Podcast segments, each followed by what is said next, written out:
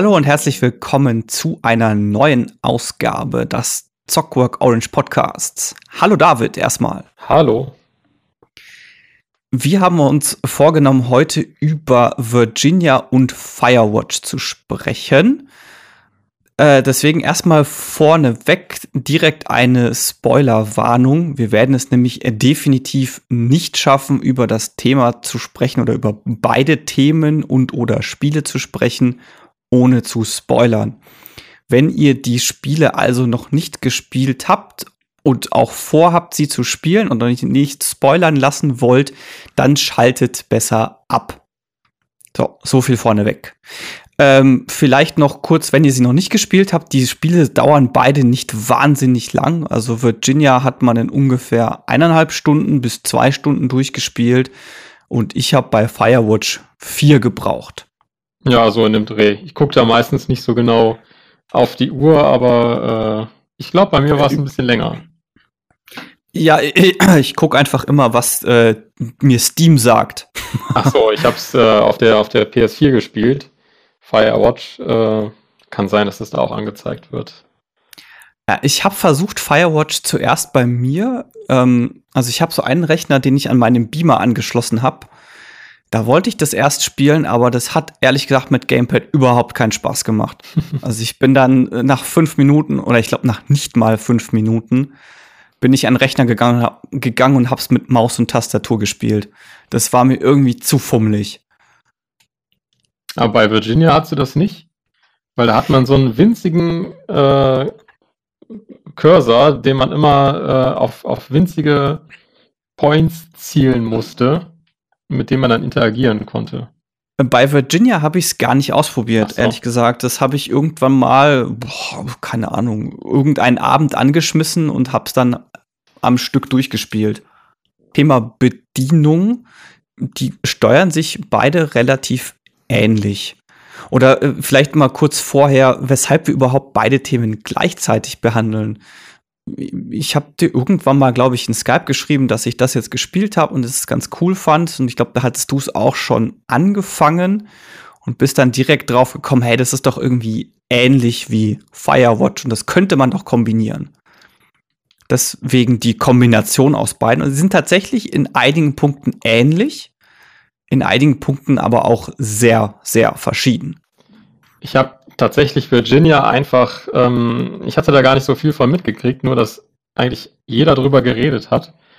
Ähm, habe dann irgendwie zwei, drei Screenshots gesehen, die sahen von der Atmosphäre her irgendwie ähnlich aus wie Firewatch und dann habe ich es mir einfach blind besorgt und äh, ja, letztendlich war es doch nicht so ähnlich, wie ich gedacht hatte, aber da gehen wir vielleicht später noch genauer drauf ein. Genau. Also, was definitiv ähnlich ist, ist, sie sind, ich würde sie jetzt beide mal als Walking Simulator bezeichnen. Gibt ja diesen schönen Begriff. Man hat halt spielerisch nicht viel zu tun, außer meistens oder manchmal irgendwo hinzuklicken, ehrlich gesagt. Also, das ist jetzt bei beiden Spielen sehr ähnlich. Ähm, ja, wobei ich es bei Virginia noch ein bisschen krasser finde, weil man eigentlich überhaupt nichts tun kann. Also es ist ja eigentlich mehr, als würde man einem Film zuschauen. Also es gibt irgendwie in jedem Screen eine Sache, die man tun kann und die muss man eigentlich nur finden und dann tun. Und eigentlich klickt man immer nur auf einen Knopf und dann geht's weiter. Ja, manchmal gibt es ein paar mehr Sachen zu tun, aber generell stimmt das schon. Da würde ich auch sagen, das ist eher so eine interaktive Geschichte, äh, die man miterlebt und die ist auch sehr, ähm, sehr kompakt erzählt. Das ist etwas, das fand ich zum Beispiel im Gegensatz zu Firewatch sehr angenehm, weil ich in Firewatch teilweise wahnsinnig große Laufstrecken habe, wo ich mir gedacht habe, so, oh, ey, wirklich. Also da gibt's halt so Stellen, man läuft irgendwie an, an das eine Ende der Karte, kommt dann oben an, dann passiert irgendwas und dann sagt mir das Spiel, so, du musst jetzt ans andere Ende der Karte laufen. Mhm. Und dann laufe ich da erstmal zehn Minuten lang. Und dann, klar, kommt man dann immer wieder an so Triggerpunkte, wo dann eine neue Konversation gestartet wird. Aber diese zehn Minuten dahin laufen, das ist schon so, uff, Genau, das ist ein guter Punkt eigentlich bei Firewatch, dass man ähm, ständig kommuniziert. Also ich weiß nicht, inwiefern wir noch auf die Geschichte eingehen müssen. Also man sitzt halt in einem äh, ja, Feuerwachturm, falls man das so nennen mag, auf Deutsch, und äh, kommuniziert per Walkie-Talkie mit einer anderen Person. Und immer an bestimmten Punkten, wenn man durch die Gegend läuft, wird eine neue Konversation getriggert, die dann startet äh, und irgendwie dann zusammenpasst.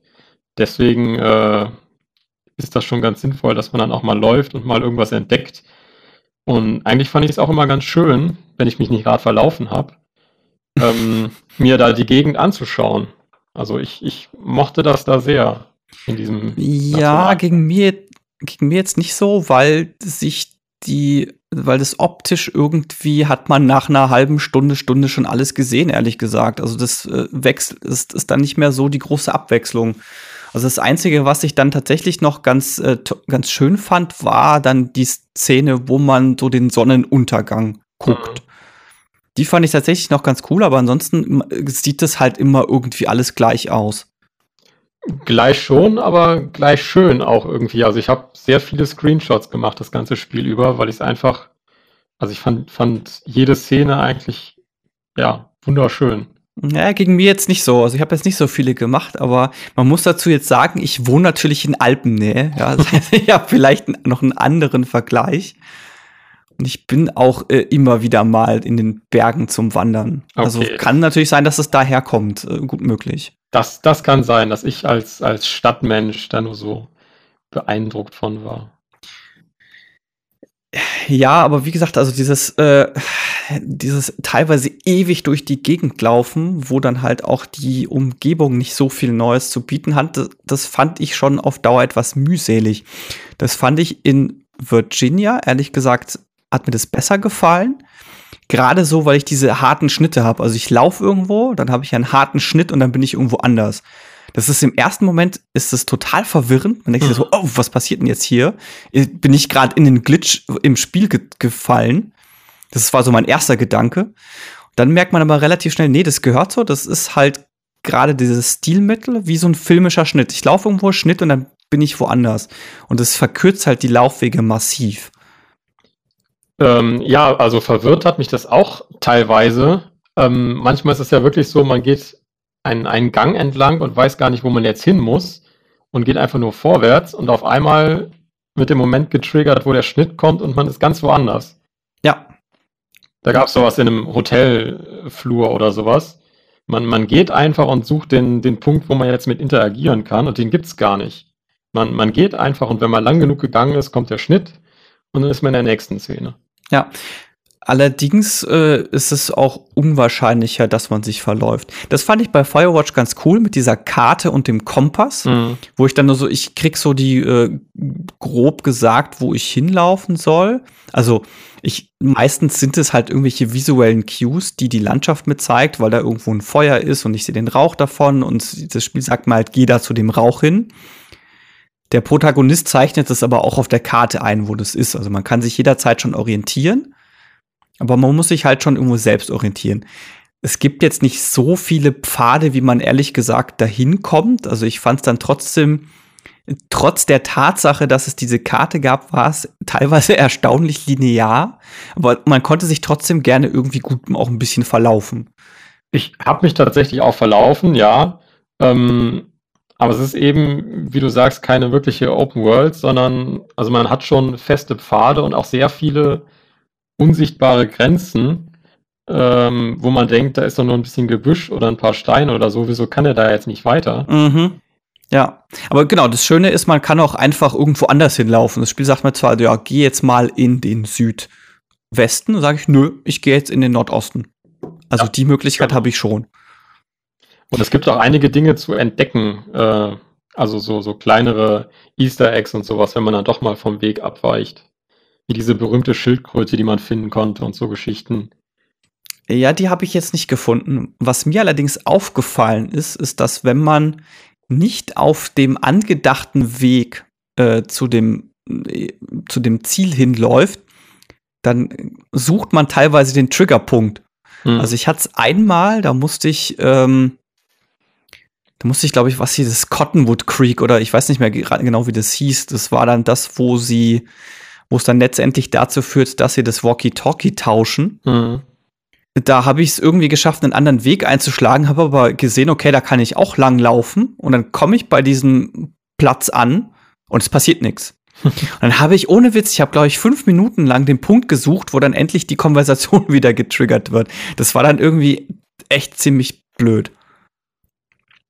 Ja, man sieht einfach nicht, äh, an welchen Punkten sowas passiert, was es natürlich dann doch irgendwie auch realistischer macht, ähm, weil es irgendwie echter wirkt. Man läuft rum und irgendwann geht das Walkie-Talkie an und man sieht ja jetzt nicht so einen Punkt aufgemalt, wenn man den erreicht, dann geht's weiter, sondern zufällig irgendwie.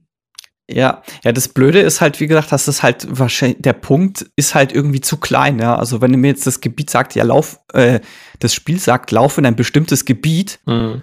und dann muss ich aber einen bestimmten Punkt im Gebiet erreichen, dann ist das halt echt irgendwie blöd. Also gerade wenn mich das Spiel eigentlich so von der Aufmachung her mir sagen möchte, hey, du kannst eigentlich hinlaufen, wie du willst. Deswegen wundert mich das eigentlich auch, dass du gesagt hast, du warst so schnell durch, weil ich glaube, ich habe schon ich würde sagen, acht Stunden habe ich da schon gebraucht irgendwie, aber ich bin noch viel, viel rumgelaufen, habe mir die ganze Natur angeschaut und so Sachen. Nee, das habe ich jetzt nicht gemacht, weil ich bin eigentlich so gar nicht der Open-World-Spieler. Also ich mag Spiele lieber so komprimiert am Stück durchspielen und ich, ich mag es überhaupt nicht so dieses, oh, da gucke ich jetzt mal noch, was da links alles möglich ist, sondern dann bin ich erstmal fünf Stunden mit irgendeinem so Nebending beschäftigt. Das ist so gar nicht meins. Und das Zweite, woran es liegen könnte, ist, ich fand die äh, Laufgeschwindigkeit furchtbar langsam und ich bin halt dauerhaft im äh, dauerhaft gejoggt. Mhm. Also man kann ja mit, ich habe dann leider zu spät festgestellt, dass man die Jogging-Taste nicht die ganze Zeit drücken muss, sondern nur einmal drücken muss und dann läuft er. Das habe ich so, keine Ahnung, Stunde vor Ende des Spiels oder so festgestellt. Aber ich bin halt wirklich fast das gesamte Spiel joggend äh, durchgelaufen, bis auf die paar wenigen Szenen, wo mir das Spiel das nicht ermöglicht.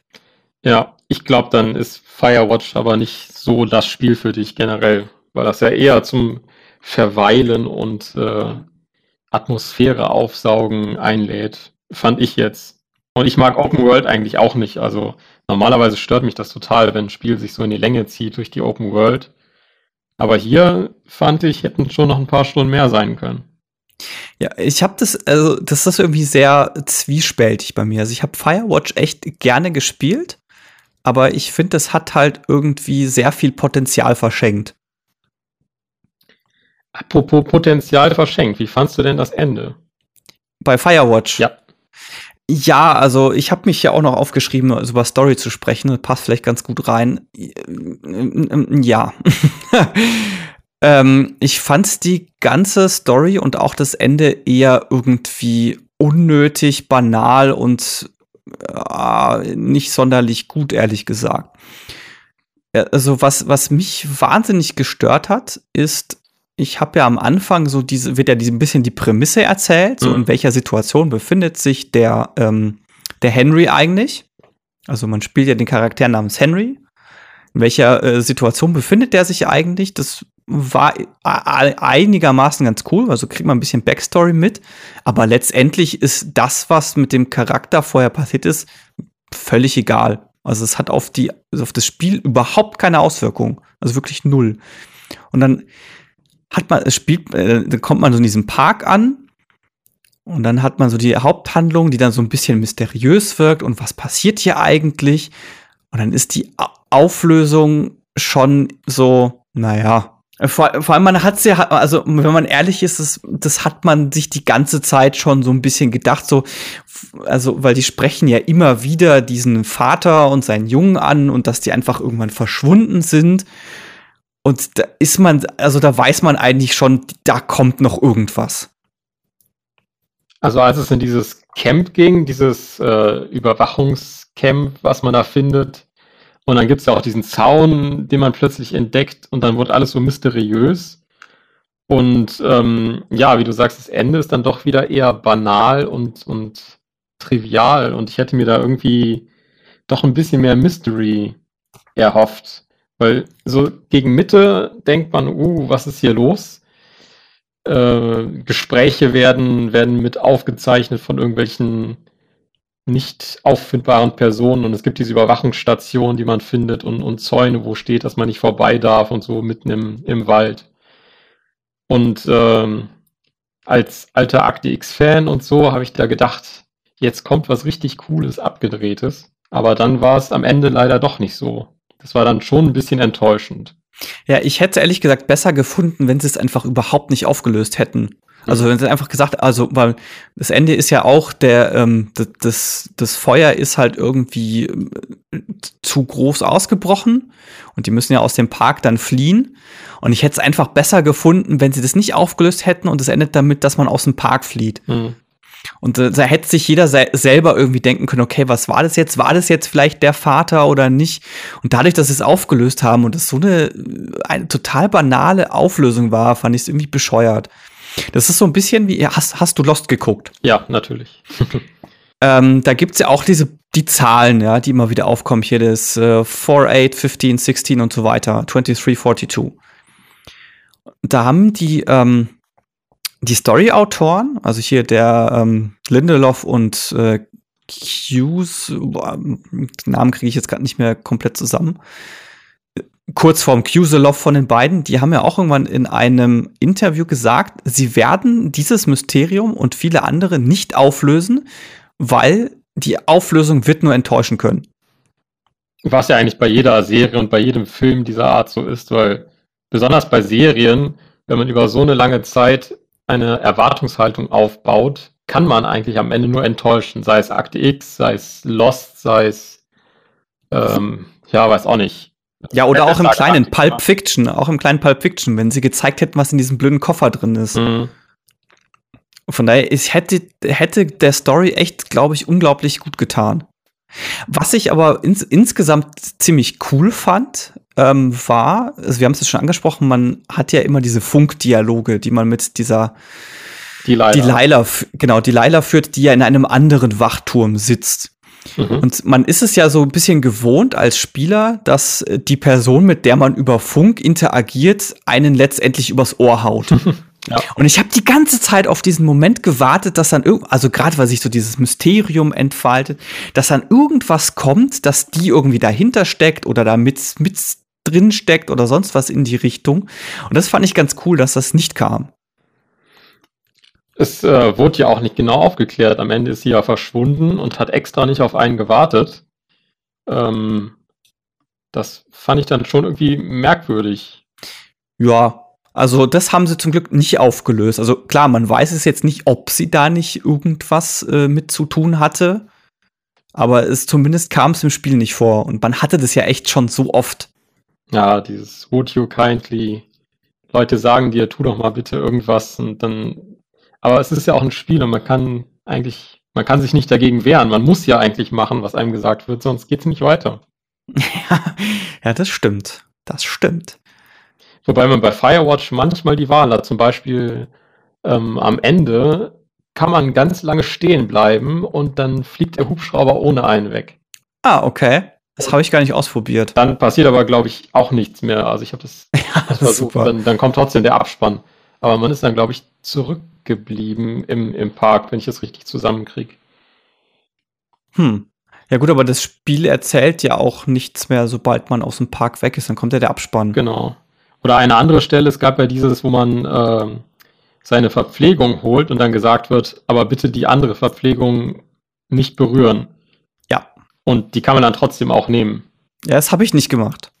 Äh, ich auch nicht, aber ich habe es mir nachher nochmal dann bei irgendeinem Let's Play oder so habe ich das gesehen. Es hatte aber auch, glaube ich, keine Auswirkungen. Aber genau wie der gesamte Anfang des Spiels eigentlich keine Auswirkungen hat. Man muss ja Fragen beantworten über diese ganze Backstory und muss dann immer Entscheidungen treffen. Aber keine dieser Entscheidungen, äh, wie du auch gesagt hattest, hat irgendwelche Auswirkungen auf das Spiel. Äh, ja, von dem, was ich gehört habe, da hat es hauptsächlich so kleine, kleinere Nuancen an Auswirkungen. Also eher so, ähm, die, die Auswirkung ist dann eher darauf, wie dann die Gespräche mit Delilah laufen, zum Beispiel. So, hm. Weil es, ähm, ist ja zum Beispiel, ich weiß nicht, wie du dich entschieden hast. Also ich habe mich zum Beispiel entschieden, sie selber, also die Frau, die ja dann dement wird, selber pflegen zu wollen. Und es endet letztlich darin, dass sie dann von ihrer Familie abgeholt wird und sie dann wieder in Australien ist, bei ihrer Familie. Ich glaube, damit endet es aber immer, egal was man wählt. Aber das, das war es bei mir auf jeden Fall auch. Ja, genau, aber es, man kann ja auch wählen, dass man sie ins, ins, ins Heim schickt. Und dann landet sie nämlich äh, zumindest, vielleicht ähm, später dann noch in Australien, aber zumindest anfangs nicht. Hm. Also es, es sind schon so Nuancen, denen sich das so ein bisschen unterscheidet. Also man merkt es ja auch daran, das fand ich auch ganz cool, ist, dass so die, die Gespräche, die reagieren schon sehr gut darauf, was man halt an Dialog auswählt. Ja, ja, das stimmt. Aber bei einem Spiel, das quasi ausschließlich durch einen Dialog äh, geführt wird zwischen zwei Personen, sollte man ja meinen und hoffen, dass da äh, genügend Arbeit und Hirnschmalz reingesteckt wurde. Ja, allerdings hat man das ja oft, dass wenn man irgendwelche Dialoge auswählen kann, dann wirkt es ja oft sehr statisch. Und das fand ich jetzt in dem Fall war das nicht so. Also der, der Gesprächsverlauf wirkte trotzdem natürlich. Was mich ja oft störte, war, dass die, ähm, die Dialogauswahlen, die waren ja zeitlich beschränkt. Und ich fand das relativ kurz. Und ähm, die waren sowieso immer sehr schlecht lesbar, weil ähm, das alles, also durch die Farbgebung des Spiels, ähm, ah, wie war das nochmal? War das irgendwie gelb? Also ich habe das nachgelesen in deinem Review. Mhm. Das ähm, habe ich gelesen, aber ich konnte es nicht nachvollziehen. Jetzt ist es allerdings auch so, dass ich das Spiel ja deutlich später als du gespielt habe. Von daher gehe ich einfach davon aus, dass es mittlerweile weggepatcht wurde. Weil das Problem hatte ich nicht. Das einzige Problem, das ich hatte, ist, dass ich, weil man ja immer, wenn man diese aus, also wenn man überhaupt reagieren soll, also es ist ja so, dass man auf Tastendruck überhaupt erst das Walkie-Talkie hervorholen muss, um mhm. auf einen Dialog oder um einen Dialog auswählen zu können, oftmals. Und dieses Symbol, das habe ich oft nicht gesehen oder sehr spät gesehen. Und da hatte ich nämlich genau das Problem, was du gerade beschreibst. Aber bei den Aus, bei der Auswahl selber, da, das scheinen sie weggepatcht zu haben. Aber du hast auf dem PC gespielt, hast du gesagt. Genau, ich habe es auf dem PC gespielt. Ja, vielleicht war es da ja auch noch mal ein bisschen anders. Und du saßt nicht äh, drei Meter vom Fernseher entfernt wie ich, sondern direkt vor deinem Monitor. Ja, ich wollte eigentlich drei Meter von der Leinwand entfernt ah. sitzen, ah. aber das, aber gut, er ist ja dann auch noch mal größer. Also, naja, ist schwer zu sagen, aber ich fand's recht, ich fand das gut lesbar. Wie gesagt, nur dieses, äh, das Walkie-Talkie-Symbol, das ist halt manchmal ein bisschen untergegangen. Leider. Hm, ja. Ja, jetzt haben wir ja viel über die äh, Dialoge und Gespräche geredet. Bei Virginia gibt's das ja überhaupt nicht. Ja, das fand ich extrem cool. Das, also das wird wirklich nicht eine einzige Zeile Dialog weder gesprochen noch gibt's irgendeinen Textdialog, den man lesen muss. Also wirklich überhaupt nicht. Das erzählt die Handlung, Handlung wirklich komplett über das, was passiert und die Umgebung. Es macht's oder macht's manchmal ein bisschen schwer zu verstehen, was jetzt wirklich passiert. Also ich, es gibt ja zum Beispiel diese Szene oder es gibt ja so generell diese Handlung, wo ja rauskommt, dass der Priester das ist ja der Vater von dem verschwundenen Kind, mhm. das man sucht. Also das ist so ein bisschen die Rahmenhandlung. Man sucht ja ein verschwundenes Kind, wer es noch nicht gespielt hat. Und äh, so im Laufe des Spiels stellt sich raus, okay, das äh, Kind, das gehört halt einem, äh, das gehört halt einem Ehepaar, wo er ist halt Priester. Also ich gehe jetzt mal davon aus, dass er evangelischer Priester ist, sonst wäre er vermutlich nicht verheiratet. Und er hat halt eine Affäre, kommt er dann raus. Und das fand ich zum Beispiel etwas schwer zu deuten, weil ich im ersten Moment, wo das halt dann rauskommt, nicht gesehen habe, dass das eine andere Frau ist. Ich habe dann, also man, man ist ja dann in so einem Gebäude, wo man ihn dann mit irgendeiner so Frau beobachtet, die ihm eine Backpfeife gibt. Mhm. Und ich dachte mir so, so, hä, okay, was passiert jetzt hier? Und dann dachte ich mir so, ja, das, vielleicht ist das irgendein so Affärending, aber ich konnte jetzt nicht wirklich zuordnen, ob das jetzt die Frau war oder nicht. Und dann habe ich, als ich das nächste Mal in deren Haus war, explizit nochmal auf irgendwelche Fotos geguckt und dann gesehen, ah, okay, das, das ist die Ehefrau und das andere war eine andere Frau. Also gibt's da wahrscheinlich irgendwie eine, irgendwie eine außereheliche Affäre. Und das ist ja dann wirklich so, also das wird dann nochmal explizit aufgeklärt. Ja, so explizit nicht, oder?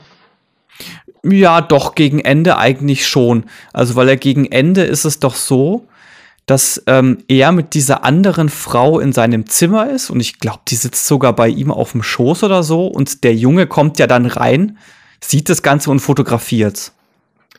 Stimmt, das war dann die Vorgeschichte quasi. Genau, es war ja dann so ein bisschen der Grund, weshalb er auch abgehauen ist. Das ist natürlich auch, äh, also bei Virginia, da hatte ich auf jeden Fall vor, das nochmal zu spielen, weil allein auch durch die Sprünge und durch die, es gibt ja Zeitsprünge, es gibt örtliche Sprünge und dann gibt es noch diese Traumsequenzen, die immer zwischendurch kommen. Und äh, das Ganze ohne Text. Also ich fand schon, dass es ein bisschen schwer war, der, der Story zu folgen und zu sehen, was passiert da eigentlich genau und was davon, vor allem, was davon ist der, ist der jetzt echt passiert ja, gerade so was war echt und was war jetzt Traum, ist tatsächlich nicht ganz eindeutig. Was ich aber sehr cool fand, war die Art und Weise, wie es die Zeitsprünge erzählt hat. Und zwar war das, also bei Firewatch gab es ja auch Zeitsprünge. Also auch Firewatch erzählt ja seine Geschichte über 70 Tage oder sowas. Und da hat man ja einfach, da steht ja, gibt es ja einfach immer so eine Einblendung, Tag 1, Tag 2 und so weiter, irgendwann so Tag 30. Das hat man in Virginia nicht sondern da sieht man so die Zeitprogression, das fand ich extrem cool, über den Zustand der Wohnung von der Protagonistin. Ich weiß nicht, ob dir das aufgefallen ist. Das ist mir nicht aufgefallen, nee. Das ist total cool. Und zwar, du bist, du bist ja immer wieder in ihrer Wohnung drin, auch in ihrem Schlafzimmer.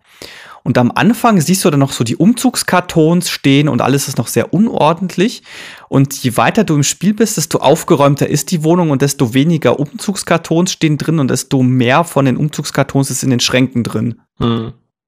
Das fand ich echt ziemlich cool. Also dadurch hat man halt gesehen, ah, oh, okay, da ist jetzt wieder ein bisschen Zeit vergangen. Aber wann, wann hatte die denn Zeit aufzuräumen? Die war doch ständig unterwegs. Ja, das hat man halt nicht mitbekommen. Das war halt zwischen den Zeitsprüngen. Weil es hat ja nie explizit gesagt, der Tag ist jetzt vorbei und jetzt fängt der nächste Tag an. Also man wusste jetzt nicht, wie viele Tage da vergangen sind. Also an manchen Stellen konnte man die Tage unterscheiden, weil die sich dann ja immer in diesem Café morgens getroffen haben. Ja, das stimmt. Da wusste man, okay, neuer Tag. Zumindest das äh, konnte man erkennen. Bei äh, ja. Firewatch fand ich das übrigens, am Anfang hatte ich ein bisschen Angst. Ich, ich mag ja keine zu langen Spiele. Mhm. Du meinst ja gerade 70 Tage. Am Anfang dachte ich, alle Tage sind so lang wie eben diese ersten. Und dann wurden aber irgendwann mal einfach 30 Tage oder so übersprungen. Äh, da war ich dann doch irgendwie ganz froh drum. Ja, ich war etwas überrascht. Also ich habe nicht damit gerechnet. So, oh, okay, jetzt ist ein Zeitsprung drin. Aber ich fand es auch ganz cool. Ist halt nichts Wichtiges passiert in der Zeit. Ich meine, ja. was passiert auch großartig, wenn man in so einem Turm sitzt. naja, Feuer bricht aus. Ähm, ja, jetzt ist es ja so, was ja beide noch etwas ähnlich haben, ist so der Grafikstil. Also sie haben beide so ein sehr coole, ja, ich würde sagen, es ist so eine Mischung aus Comic-Optik und Cell-Shading-Optik so ein bisschen. Also sie sind sich schon von der, vom visuellen Stil her sehr ähnlich und beide arbeiten so ein bisschen über das Motiv des Mysteriösen weil ich ja auch äh, da, durch die Traumsequenzen in Virginia, da taucht ja auch der Vogel immer wieder auf und der Büffel taucht immer wieder auf. Und letztendlich ist es ja auch so, dass es, ähm, dass man, man findet ja so einen Drogenumschlagsplatz, wie sich dann irgendwann später rausstellt, und man hat dann auch einen Drogentrip, aber das muss man halt alles auch irgendwo entschlüsseln. Ja, das im Gefängnis am Ende, wo man das, das, das komische Dingchen da runter. Ja, genau, die Briefmarke. Ja. Das ist ja die Briefmarke. Man fragt sich also, okay, was sind das jetzt für Briefmarken? Und äh, ich habe das auch ehrlich gesagt nicht, nicht komplett verstanden. Also das war etwas, was ich dann im Nachhinein gelesen habe, wo ich oder gehört habe, wo ich mir dachte, äh, macht eigentlich Sinn, klingt logisch. Jetzt, äh, man kann da auch, glaube ich, schon einiges deuten in Virginia. Das könnten wir vielleicht mal eben tun. Ja? Also vielleicht macht es bei einem einen oder anderen von uns beiden irgendwie Klick. Äh, ich habe da auch so ein bisschen mal versucht nachzulesen und nachzuforschen, jetzt nicht sonderlich tiefgehend. Bei dem äh, Vogel ist es jetzt relativ einfach und schnell aufgelöst. Das Ganze spielt ja in Virginia State und dieser Vogel, das ist der Cardinal, ist einfach der, das offizielle Staatstier. Mhm. Übrigens von, ich glaube, insgesamt sieben Staaten in den USA. Und der taucht halt immer wieder auf. Äh, beim Büffel wird es schon ein bisschen schwieriger. Das, also da gibt es diverse Deutungen von, was bedeutet eigentlich der Büffel. Und die interessanteste und für mich logischste, die ich halt gefunden habe, ist, äh, dass Büffel auch so ein bisschen bedeutet, sowas in die Richtung wie, ich habe jetzt wieder Orientierung und weiß, wo es lang geht. Weil ein Büffel durch dein Schlafzimmer rennt. Ja, zum Beispiel, weil ein Büffel durch dein Schlafzimmer Zimmer rennt. Ich habe jetzt leider nicht nochmal gespielt, weil das wäre jetzt echt interessant zu wissen, ob dann jedes Mal nach so einer Büffelszene irgendwie quasi eine Wendung kommt oder sie irgendwas ähm, Großartiges herausfindet. Das wäre jetzt mal interessant, das noch in dem, As äh, in dem Aspekt zu spielen. Aber wo es für mich sehr gut gepasst hat, ist, es gibt ja zu Schluss hin diese Opferungsszene, wo sie den Büffel ja opfern wollen. Und das verhindert sie ja. Und das passt eigentlich ganz gut zusammen, weil sie dadurch ja sich auch entschließt, ihre Kollegin nicht zu verraten. Mhm. Und so, somit zeigt ihr quasi der Büffel den Weg und gibt ihr die Orientierung, wie sie eigentlich fortfahren möchte. Oder wie für sie der richtige Weg ist. Weil sie ja durch den Drogentrip so ein bisschen mitbekommt, was würde eigentlich passieren, wenn ich, wenn ich die Kollegin verrate. Vielleicht sollten wir auch mal kurz darauf eingehen, was das Verraten überhaupt bedeutet es ist ja so, sie hat ja diese Kollegin, mit der sie diesen Fall untersucht und sie soll ja gleichzeitig so ein bisschen diese Kollegin beschnüffeln. Also sie soll halt irgendwie rausfinden, dass gibt so diesen, diese Vermutung, dass mit der Kollegin irgendwas nicht passt. Und das soll man rausfinden. Das fand ich übrigens ziemlich cool, weil die guckt ja immer wieder in diese Akte rein, die dann, äh, wo dann quasi drinsteht, was sie eigentlich für, über die Kollegin rausfinden soll. Und das Spiel schneidet also immer dann weg. Also man kann so, so die Anfangssätze lesen und dann packt sie die Akte wieder weg. Man kann ganz schnell einen Screenshot machen. Ja, das äh, sowas in die Richtung gibt's wahrscheinlich schon, aber das fand ich schon ganz cool. Ich dachte mir immer so, ah, jetzt lass mich das, lass mich das doch lesen. Aber da gab es jetzt auch diese Hinweise mit dieser dieser Kette zum Beispiel, die sie da dann am, auf dem Tisch am Anfang mal gefunden hat, äh, wo wo die Kollegin dann wütend wurde und sie irgendwie hat sie sie rausgeschmissen oder sind sie dann beide gegangen? Ja, sie hat erstmal gesagt, sie soll halt rausgehen, aber sie ist dann schon nachgekommen. Ja. Und die ganze Geschichte läuft, läuft ja darauf raus, dass die Mutter von der Kollegin halt auf eigene Faust irgendwelche Beschnüffelungsaktionen gemacht hat. Ich habe das so verstanden, dass sie den Vorgesetzten halt irgendwie beschnüffelt hat. Und die Kollegin, also die wurde dann, glaube ich, auch äh, unehrenhaft entlassen, irgendwie die Mutter. Irgendwie sowas in die Richtung. Das kriege ich jetzt gerade nicht mehr komplett zusammen.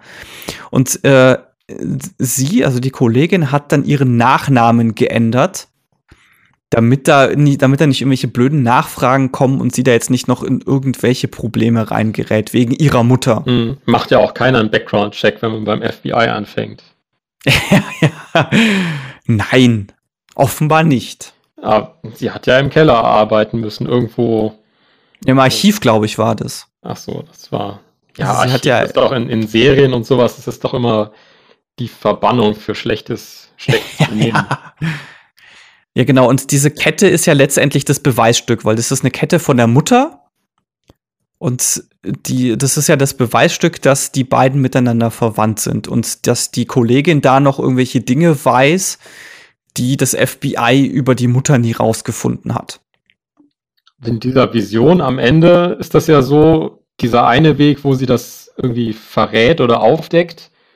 Das fand ich ganz nett. Da gab es ja diesen, wie entwickelt sich das dann weiter? Und dann kommt dieser, dieser Karriereaufstieg, wo sie ständig neue Akten bekommt und immer, mhm. immer äh, eine Position weiter aufsteigt, quasi für, für jeden Kollegen, den sie opfert. Ja, genau. Und letztendlich ist sie ja dann diejenige, die die Akten verteilt, so zum Schluss. Und, man, und es ist auch ganz nett dargestellt, ähm, wie, das, wie sie das dann letztendlich kaputt macht, weil sie sich dann selber im Spiegel sieht, wie sie Pillen, irgendwann irgendwelche, irgendwelche Pillen schmeißt.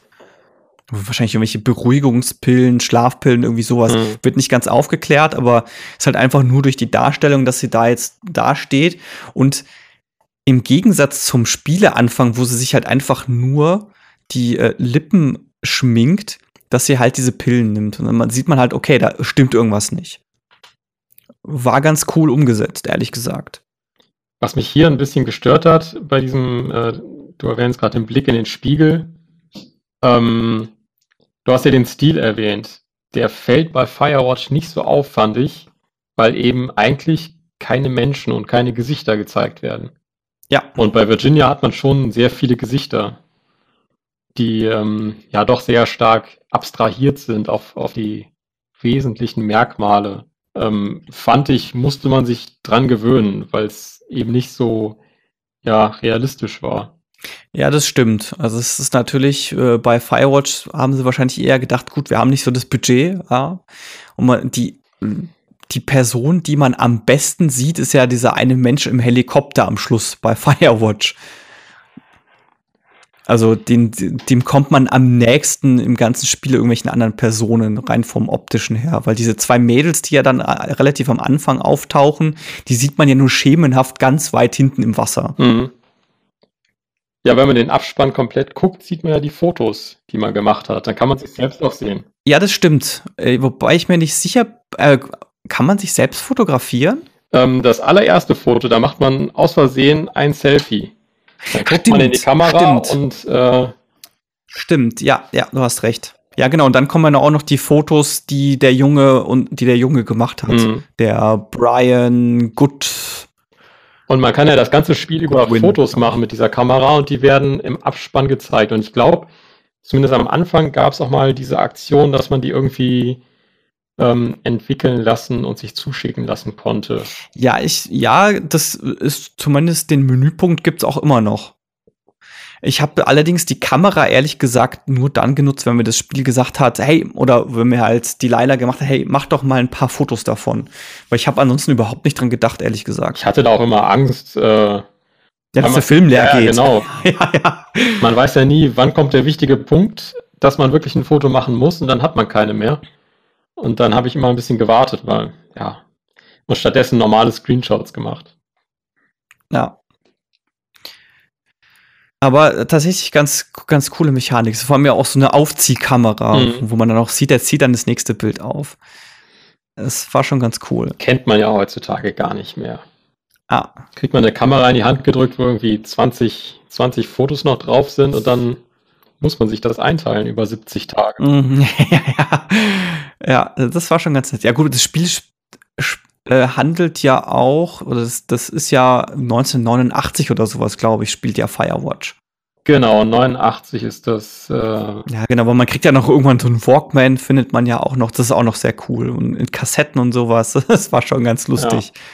Genau, da war ja irgendwie 88 der Brand in dem äh, Nationalpark. Das war ja auch ein, ein echtes Geschehen. Und äh, deswegen fängt man da ja ein Jahr später an, weil die irgendwie ganz viele Freiwillige suchen oder so, die im Sommer aufpassen, dass es nicht wieder brennt. Mhm. Und am Ende brennt es doch und man kann nichts dagegen tun. Ja, okay, man ruft die Rettungstruppe quasi. Ja, genau. Und eines war ja auch noch irgendwie so ein kontrolliertes Feuer. Irgendwas war doch da. Das, das war aber so ein Punkt, den habe ich ehrlich gesagt nicht so komplett verstanden, wo die Feuer herkamen und warum die sich so ausgebreitet haben. Das war mir irgendwie nicht so ganz klar. Ja, man hat ja irgendwo auch das Camp von diesen Firefightern, wo man dann die Axt sich holt. Ja, oh, das fand ich übrigens so blöd. Also abgesehen davon, dass das diese Szene war, wo man dann wirklich über die komplette Karte laufen musste, die ich vorhin erwähnt habe, war mir von vornherein klar, da wird keiner sein. Also das war einfach so offensichtlich, dass ich in dieses Camp laufe und da ist da keiner. Und dann läufst du hin und dann ist da wirklich keiner. Das fand ich so blöd. Aber jemand hat seine Axt zurückgelassen. Ja, und dann dachte ich mir, oh super, und jetzt darf ich mit dieser Axt den, den Weg, den ich jetzt gerade zehn Minuten gelaufen bin, darf ich jetzt mit der Axt zehn Minuten auch wieder zurücklaufen. Ist zum Glück in dem Spiel dann nicht so, weil dann irgendwie ein Schnitt reinkommt und man äh, erstmal zum Turm zurückläuft, aber oh, das fand ich echt blöd.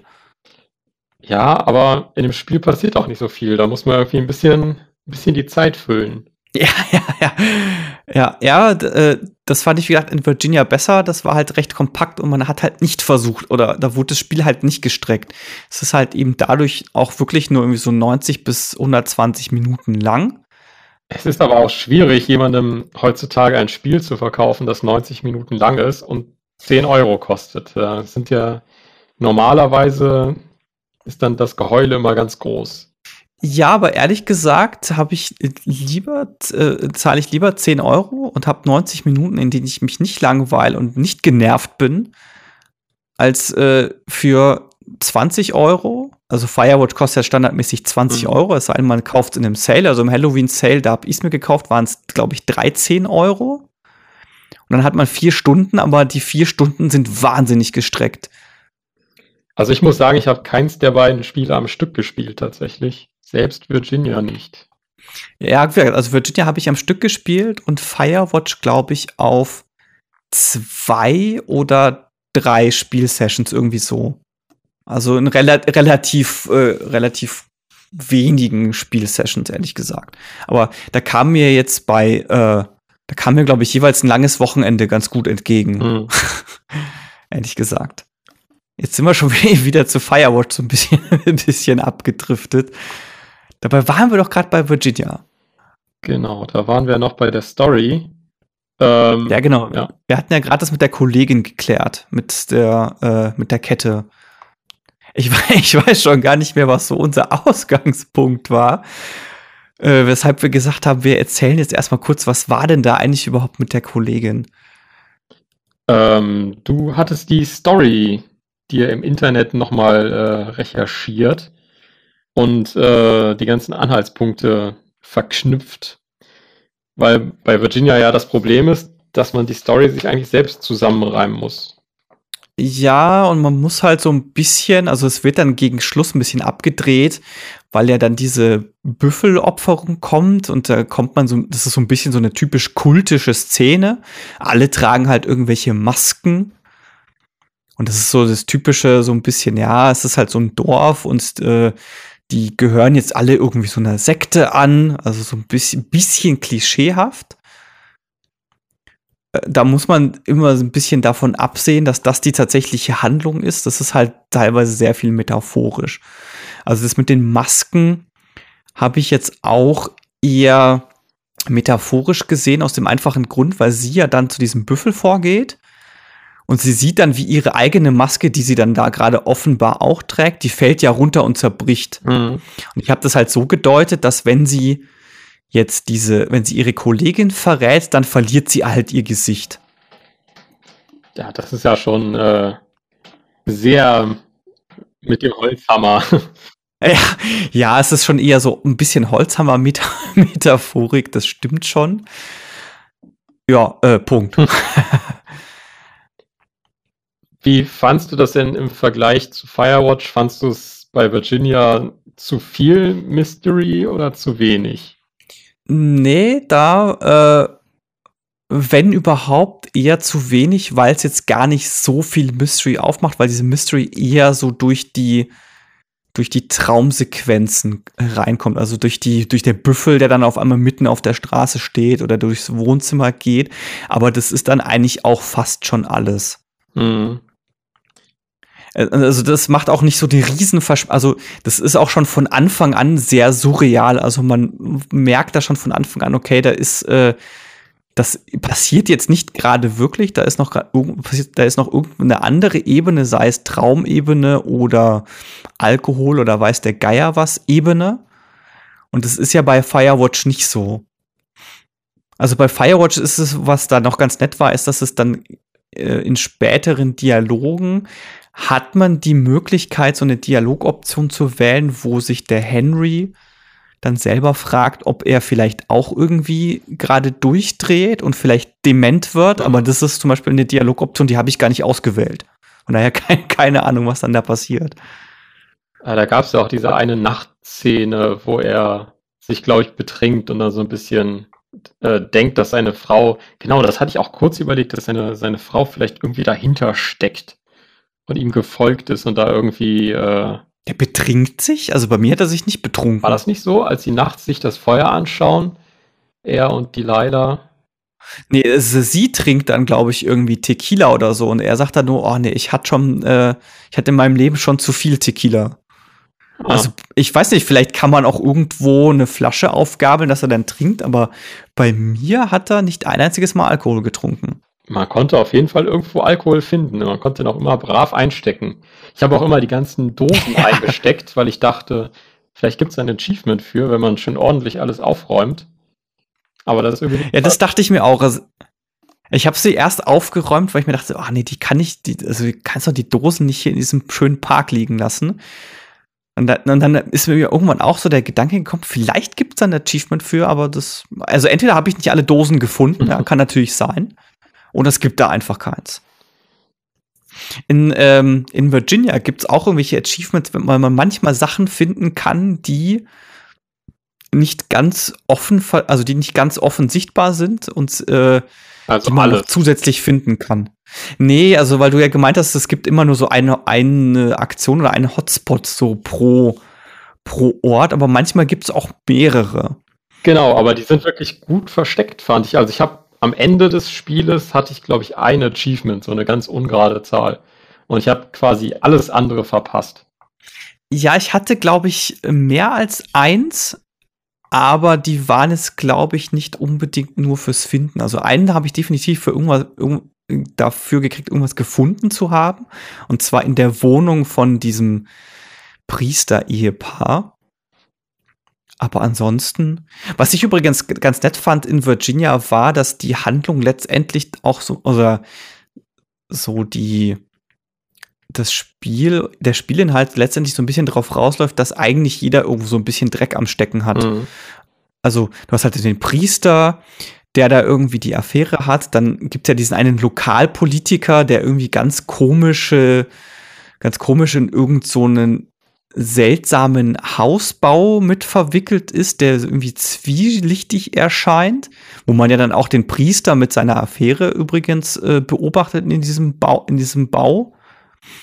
Und ja, auch die Protagonistin hat ja auch irgendwas zu verstecken. Also das fand ich ganz schön. Also ich glaube, wahrscheinlich war das auch letztendlich so ein bisschen so eine Motivation von ihr, okay, ich verrate sie jetzt halt nicht, weil ich bin ja selber nicht ganz sauber. Mhm. Das fand ich auch ganz schön. Da erfährt man auch nicht, was es ist. Es ist so ein bisschen so dieser Pulp Fiction Moment, weil sie kriegt ja dann von ihrem Vater diesen Schlüssel überreicht und dann findet sie irgendwie so eine Kiste, die macht sie auf, da ist ein Schuhkarton drin, aber diesen Schuhkarton macht sie nie auf. Und ich dachte mir, ich will jetzt wissen, was da drin ist. Vor allem, weil dieser Schlüssel ja schon vor, am Anf ganz am Anfang des Spiels auftaucht. Also man hat ja am Anfang diesen abgebrochenen Schlüssel. Der, der Schlüssel, der die, die Vergangenheit, die Erinnerung irgendwie öffnet. So metaphorisch. Wenn man bei der Metapher so ein bisschen mit dem Schlüssel auch bleiben ist, am, ganz zum Schluss lässt sie den Schlüssel ja in diesem Café liegen und schließt halt mit ihrer Vergangenheit ab, so ein bisschen. Könnte man jetzt auch so deuten. Ja, auf jeden Fall. Ja, also ich habe da jetzt nichts weiter noch irgendwie zu deuten.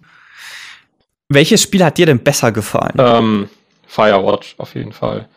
Ähm, bei Virginia hatte ich auch das Problem, ähm, es hat eigentlich die ganze Zeit gewackelt. Die Kamera hat die ganze Zeit gewackelt, was mich extrem gestört hat. Ähm, und Firewatch fand ich einfach optisch besser. Ich fand es irgendwie sympathischer.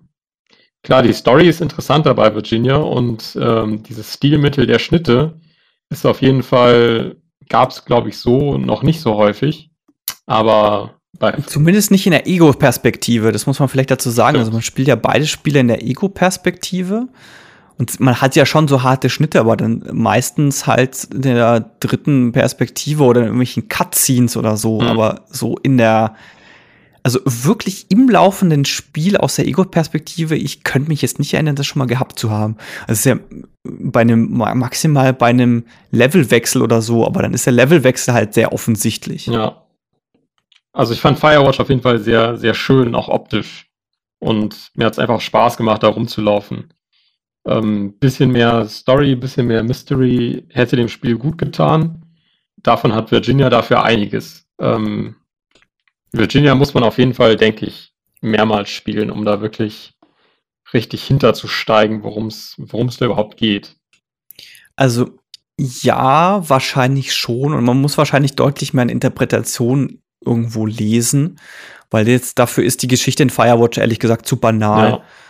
Also mir hat Virginia besser gefallen, einfach weil es kompakter war und ich nicht so viel ja, Leerlauf hatte ich jetzt nicht, aber es hat sich halt nicht so gestreckt. Also bei ist es ja so, bei Virginia haben wir ja vorhin schon gesagt, gibt es ja eben gar keinen Dialog. Und bei Firewatch ist es mir manchmal sogar ein bisschen zu viel, ehrlich gesagt. Also mir ging es oft so, dass ich war gerade an irgendeinem Punkt, wo ich eigentlich versucht habe, mit der Gegend zu interagieren, aber dann haben die irgend, dann haben die irgendein Gespräch geführt. Ja, ja, stimmt. Und oh, das fand ich wahnsinnig schwierig, weil ich wollte eigentlich die Gegend erkunden, aber dann labern die die ganze Zeit und ich denke mir, boah, jetzt, oh, jetzt hört doch mal auf zu reden. Und oftmals war es dann auch so, dass ich dann nicht so mich dabei ertappt habe, dass ich dann halt vom Rechner saß und ich habe dann erstmal nur beim Reden zugehört. Und dann habe ich zugehört und zugehört, bis es endlich vorbei war. Also es war mir ein bisschen zu viel. Also bisschen weniger hätte es meine, für meinen Geschmack gerne sein dürfen. Bei Virginia redest du gar nicht und Zeit, die Gegend anzugucken, hast du auch nicht, weil dann kommt immer der Schnitt und dann bist du schon wieder weg. Ja, das stimmt. Das stimmt. Und diese Angst hatte ich bei Firewatch auch die ganze Zeit, dass wenn ich jetzt irgendwas mache, dann ist es auf, kommt irgendwie ein Schnitt oder so, oder dann wird irgendwas das nächste getriggert und das ist auch wirklich so. Also es bei manch, bei gewissen Gegenständen, wenn man über die spricht in der Funkkonversation oder sich die anschaut, dann hat man, dann läuft dann quasi die Handlung weiter und man kriegt dann keine vernünftige Möglichkeit mehr, die restlichen Gegenstände anzuschauen. So ging es mir, als ich dieses Zelt von den Mädels gefunden habe. Da habe ich diese blöde Notiz da, gibt es ja diese Notiz, mhm. die habe ich gefunden, habe über die, über Funk gesprochen, dann reden sie drüber und dann kommt ein Schnitt. Und dann nein, ich wollte den Rest da auch noch gucken. Da kommt dann wenigstens ein sanfter Schnitt, wo dann äh, steht, übernächster Tag oder so. Ja, aber das Blöde ist, ich kann dann auch nicht zurückspringen, weil ich kann immer nur den aktuellen Tag neu starten. Ach echt, man kann die Tage neu starten?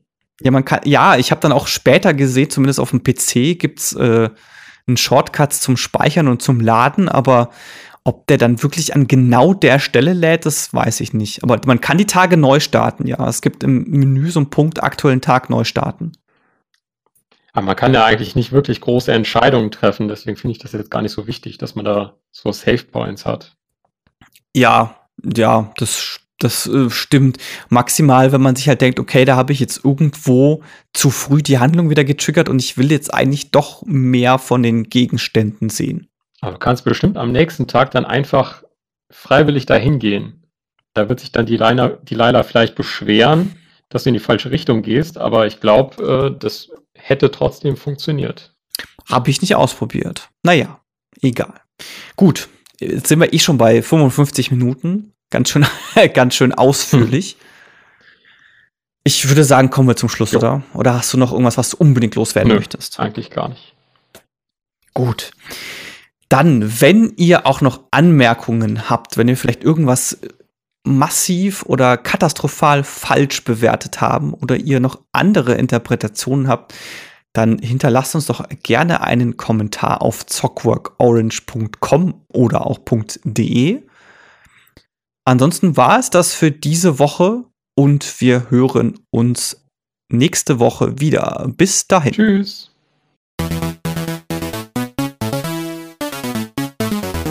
Oh no!